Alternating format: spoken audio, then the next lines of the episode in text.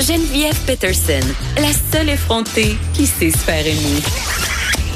Jusqu'à 15, vous écoutez Les effrontés. Je pense que j'aurais jamais autant parlé de sport de toute ma vie. On continue à parler euh, football, cette fois football canadien avec Vincent Duquette, qui est producteur de contenu ici, sport à numérique, parce que hier, il s'est passé quelque chose quand même d'assez majeur. On a congédié le directeur général des Alouettes, euh, Kavis Reid, et on savait tous un peu que ça allait arriver, hein, Vincent? On s'en attendait. Euh, on savait pas trop c'était quand c'était pour arriver, le, timing est un peu étrange parce que là, les Alouettes, ils viennent d'aligner deux victoires de suite. Je pense qu'ils connaissent leur meilleur moment depuis, je pense, 2012, quelque chose comme ça.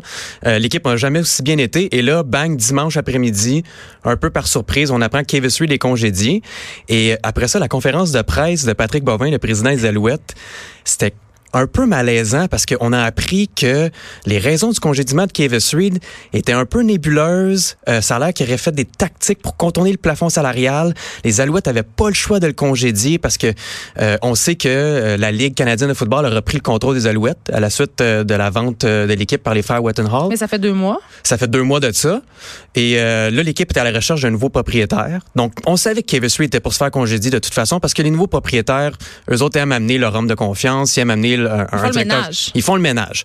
Sauf que là, euh, c'est une circonstance qui est un peu différente de, ce à quoi on s'attendait parce que c'est vraiment en raison du fait qu'il a contourné les règles du plafond salarial. Il a utilisé une tactique un peu croche. Mais explique-moi un peu parce que moi, la, fille qui connaît pas tant ça que ça, euh, comment, c'est premièrement, euh, c'est quoi le plafond salarial? Je, sais que c'est quoi, que c'est un, maximum qu'on peut octroyer en salaire, mais comment qu'on fait pour contourner ça, tu sais? Ben, la tactique qu'il a trouvée, c'est quand même ingénieux. Euh, il y a des joueurs dans l'équipe qui ont des compagnies enregistrées à leur nom. Okay. Euh, souvent, c'est les joueurs font ça, surtout des joueurs qui sont plus connus pour euh, pour leur brand, si on veut, si je peux me permettre. Qui sont comme des joueurs vedettes un peu? Ils sont des joueurs vedettes, c'est ça. Puis euh, souvent, les autres, ils vont se partir soit des compagnies d'entraînement ou des trucs comme ça. Puis Kevin Reed, ce qu'il a fait, c'est qu'il a demandé à ces joueurs-là qui ont des entreprises de payer des suppléments aux joueurs dans l'équipe. Et les Alouettes, après ça, remboursaient les compagnies de ces joueurs-là. Et ça faisait en sorte que euh, le montant total...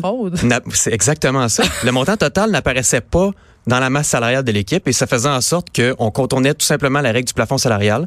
Il y avait des joueurs qui gagnaient plus d'argent que ce qui était euh, indiqué dans la masse salariale et donc ça paraissait pas sur le cap. Et ça, permet ça permettait aux Alouettes de justement payer des joueurs plus et attirer plus de joueurs à Montréal. Mais donc les joueurs aussi étaient complices dans cette espèce de stratagème-là? C'est, clair qu'il y a des joueurs qui étaient complices. Mais en même temps, les joueurs, est-ce qu'ils sont, ils étaient tout au courant de cette façon de procéder-là? Est-ce qu'ils savaient que c'était vraiment un contournement des règles? Est-ce qu'ils étaient tout à fait au courant. C'est sûr que le directeur général et euh, son équipe euh, des Alouettes qui l'entourait étaient au courant de ce qu'il faisait. C'est sûr, sûr, sûr. Parce que c'est ça, il y a beaucoup de questions entourant toute cette histoire-là. justement, qui était au courant de quoi? Ben là, il y a deux personnes qui ont été congédiées aujourd'hui par les Alouettes, deux euh, bras droits de Kavis Reed. C'était une question de temps, je pense, avant qu'il se fasse congédier. Puis ça a l'air qu'il était très impliqué justement dans le processus pour contourner cette règle-là du, du plafond salarial. Donc, ils sont en train de faire le ménage. on est en attente d'un nouveau propriétaire. Donc, c'est sûr que c'était inévitable. Kavis Reed, euh, bon, il était temps là, parce que selon moi, il aurait dû être congédié bien avant. Mais là, avec l'arrivée d'un possible nouveau propriétaire, ça a l'air que ça serait quand même assez imminent là, que la vente des Alouettes serait complétée. C'était logique. On a-tu une petite idée? Euh, ouais, on a une Ça serait qui? Ça serait les frères Lankov. C'est deux frères qui sont originaires de Laval. Il y en a un qui est producteur hollywoodien. Les deux habitent plus à Laval. Les deux habitent en Californie. C'est j'allais dire. Euh, euh, il y a Peter Lankov qui est un producteur hollywoodien. C'est lui le producteur d'ailleurs de la série Hawaii Five-O et CSI New York. Et son frère Jeffrey, c'est un avocat très reconnu à Los Angeles. Euh, Los Angeles. Euh, il est spécialisé en euh, litige de sport professionnel et tout ça. Il a fait affaire avec des, des compagnies qui sont font partie du Fortune 500 là. C'est les plus grosses compagnies américaines et tout ça. Question de fille qui connaît pas ça, combien ça coûte une équipe comme les Alouettes? Les Alouettes, ça vaut pas très cher parce que c'est une équipe qui avait beaucoup de dettes. Et là, il faut que les nouveaux propriétaires épongent ces dettes-là. Fait que c'est quoi pas très cher, mettons, Vincent Duquet? Euh, ben moi, je pense que le montant, ça devrait tourner autour de 50 millions. Sauf que si on, on, décide d'éponger les dettes, ils pourraient l'avoir pour pas mal moins cher que ça. Mais il y a des, il y a des franchises dans les Canadiens de football qui valent autour de ça 50 millions. Puis je pense que les Alouettes, c'est une franchise qui vaut quand même assez, d'argent. La seule chose, c'est que je suis pas sûr que ça va être ça le montant qui va être déboursé pour faire l'acquisition des Alouettes parce que euh, justement, ils ont tellement de dettes. Ça fait, je pense que depuis 2013, qu'ils qui, qui doivent éponger des dettes. Euh, donc, c'est sûr qu'ils vont l'avoir à rabais. Et aussi, il y a le fait que les Alouettes, ils louent leur terrain. Euh, euh, le, le, le, le, Stade Percival Molson n'appartient pas aux Alouettes, appartient à l'Université McGill. Euh, c'est une des seules équipes au, euh, au, Canada à avoir, à avoir à louer son terrain. Donc ça, si ça fait perdre la valeur à l'équipe. Et là, euh, Kavis Reid, qui euh, paraît-il, paraît-il, euh, on suppose qu'il se payait des billets d'avion personnels à ouais. même les coffres de l'équipe. Voilà. Puis ça a l'air qu'il empruntait des noms aussi. Il utilisait des prête-noms pour pouvoir acheter ces billets-là et les faire passer sur les dépenses de l'équipe alors que c'était utilisé à, des fins personnelles.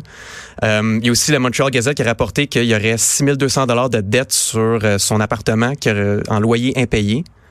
Donc, son propriétaire et court après sont allés à, à la cour des petites créances ça. C'est un sombre personnage, finalement. Là. Donc, euh, on voit un peu c'est quoi euh, le personnage qui était Kavis Reed. Euh, Puis c'est pas juste pour ses euh, frasques un peu sur le terrain, parce qu'il a pris des décisions qui étaient clairement douteuses pour son équipe.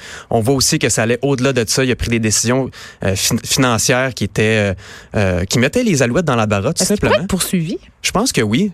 Mais là, c'est sûr que le fait que les, la Ligue canadienne de football a repris le contrôle des alouettes, ça a exposé tout ça.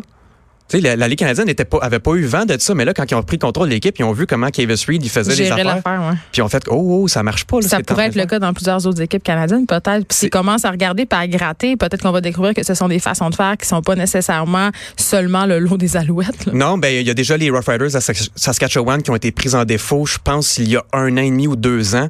Euh, eux autres, ils payaient des maisons à des joueurs qui n'étaient pas encore sous contrat avec l'équipe. Donc, c'est quand même mais ça, illégal. Ça fait partie des bonus qui sont qui sont pas ça. nécessairement dans un salaire, mais qui pèsent dans la balance. Puis il faut dire que la Ligue canadienne, c'est pas des hauts salaires. Là. on regarde la NFL puis on voit des joueurs gagner euh, pas loin de 30 millions par année, surtout les, on les joueurs On est très vedettes. loin de ça on ici. est là. très loin de ça dans la Ligue canadienne. Le plafond salarial, je pense qu'il est autour de 5 millions de dollars, là, la masse salariale. C'est quand même pas du petit change. C'est pas du mais petit ça n'a rien à voir. C'est pas mais le même marché. Les meilleurs joueurs vont gagner entre 500 et 700 000 dollars, sauf que des joueurs qui jouent par contre sur les unités spéciales qu'on voit pas souvent sur le jeu, ça va gagner 50 000 dollars.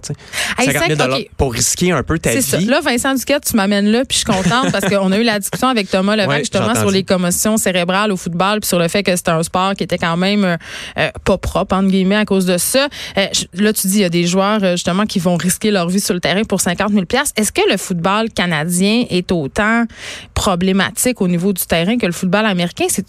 Est-ce qu'il y a le même nombre de commotions cérébrales? Euh, ça doit être sensiblement la même chose. Euh, la seule différence, c'est au niveau de la grandeur du terrain, le nombre de joueurs sur le terrain, puis tout ça.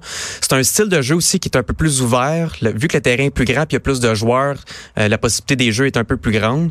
Euh, je veux dire, est-ce qu'il y a plus de commotion? C'est une bonne Mais question. Mais ça fait partie du jeu. Mais ça fait partie aussi. du jeu. Oui, absolument. Oh, oui. Puis on peut pas s'en tirer. Euh, moi, j'ai été joueur de football pendant longtemps. J'ai joué pendant 10 ans. J'ai été entraîneur aussi.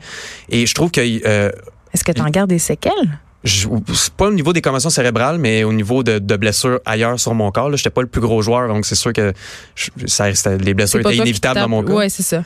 Euh, mais ah, c'est une bonne question, mais je pense, je pense que la Ligue canadienne, c'est un style de football peut-être qui est moins propice à avoir des grosses blessures, justement, parce que le jeu est un petit peu plus ouvert.